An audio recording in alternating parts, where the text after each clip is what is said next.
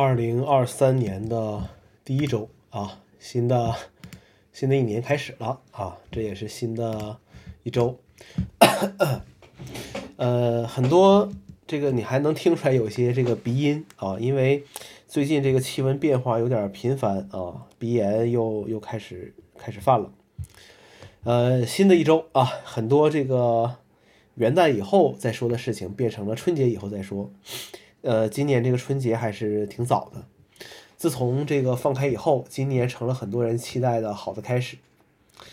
呃，先说说这个所谓这个每周小总结吧。啊，音频里不好说，因为这个是公众号的一个这个主题。这个系列的文章已经更新三年半了，即便我的关注者只有五百多一点儿，即便每篇文章的阅读数量过百都很难，但值得庆幸的是，这个系列的文章从来没有断更过。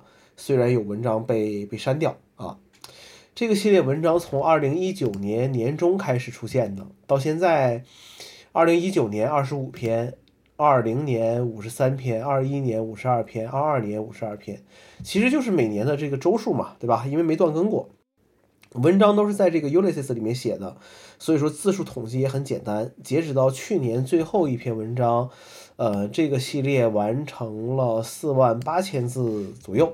啊，四万八千字左右。最初写这个东西啊，其实就是一想找一个发泄的这个出口，呃，吐槽和碎碎念啊。因为这个系列这种这种类型的文章很好持续下来，觉得很简单。毕竟就是把一周的这个事情做一个总结而已。能发出来的呢，就写在这个总结里；不能发出来，都在 Day One 里面。当别人逼你去做一个事情的时候，其实很难很开心的完成。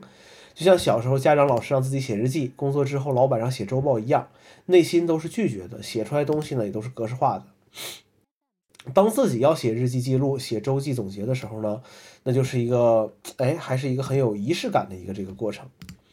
当发生了一些值得记录的事情，或者自己想要有所表达的时候，就快速把想法记录下来。以前用这个 Drafts 啊，因为这个太这个程序太过于强大，呃，所以后来就用了这个。这个备忘录啊，呃，后来就用了这个系统的备忘录。这里要推推荐一下这个快速备忘录的功能啊，虽然比当年母公司的这个闪电胶囊还是要要差一些，还是要差一些，但还是可以做一些呃快速记录的。呃，翻看自己的这个朋友圈甚至日历，也能找到不少。每周总结的这个话题，这个总结的一个副作用啊，就是，呃，不定期更新的这个播客节目 FM 幺幺幺点二有了定期的这个更新频率。从一百零六期二零二一年第五十周开始，播客节目开始了每周的这个更新。虽然是这个单人节目，但好歹也算是恢复了呃固定更新的频率了。好了，二零二三年这个系列呢，还是会更新的啊，每周的一些碎碎念吧。呃，这周因为工作的原因接触了一些 PC，但是具体的品牌和型号不能说，只能简单的说，作为一个十几年 Mac 的用户，对现在 PC 一些看法。虽然用很多 PC 优点来对比这个 Mac，其实也不能算是很公平。以下内容呢，只是我的主观感受，如果你觉得我说的不对，那一定你是对的。先说这些 PC 的优点吧，价格便宜啊，如果只按照性能需求去买电脑的话，那三四千就够我去去用了。可以自主更换一些部件，很多 PC 是可以自己加存储的，增加内存也是可以的。对于我这种喜欢囤积的人来说是个好事情啊，因为大家都知道这个 Mac 的存储芯片就是金子做的啊，太太太太贵了，太贵了。有蜂窝版可以选择，随时在线的感觉还是非常不错的。更丰富的接口，应急的时候非常有用。呃，有一些二合一的设计，简单当个平板去用也是不错的，可以的。再说缺点吧，就是做工上还是缺少 Mac 的那种精致感。很多机型在用习惯 Mac 之后，觉得整个机器都松垮垮的啊，夸张一点说，就是怕一不小心就给它就碎掉了。电池续航在 M 系列芯片对比之下呀，还是稍微稍微弱一些，还稍微弱一些。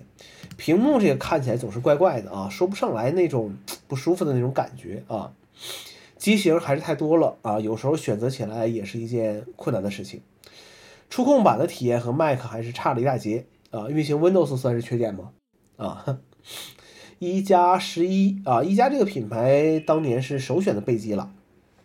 有时候也会推荐给朋友做主力机使用，但这是在一一加八以前的事情了。我的最后一款一加是六 T，一加吸引我的特点就是那个洋 OS 啊，非常呃原生的这个这个感觉啊，三段式的按键啊不错啊，用起来很方便，性能很强。但我不玩游戏，这个体验就不明显了。虽然有哈苏的加持呢，拍照好像也是中规中矩的表现。一加是我开始体验快充的这个开始啊。一加十一怎么说呢？看了一些视频和官网，对我来说，要是能刷仰 OS 的话，还是可以来做备机的。但是没有无线充电是个小遗憾。呃，但我依然希望我的下一台安卓手机是个折叠屏。杭州天气变得暖和起来了，阳光还算明媚，但是没什么时间和心情去享受这个好天气。只希望一切不顺利的事情都快快结束。元旦是个节点，春节也是个节点，希望大家也顺利顺利顺利。新的一周，新的一年，本命年也来了啊，一切顺利就可以了。好了，这个就是这周的内容，我们下周再见。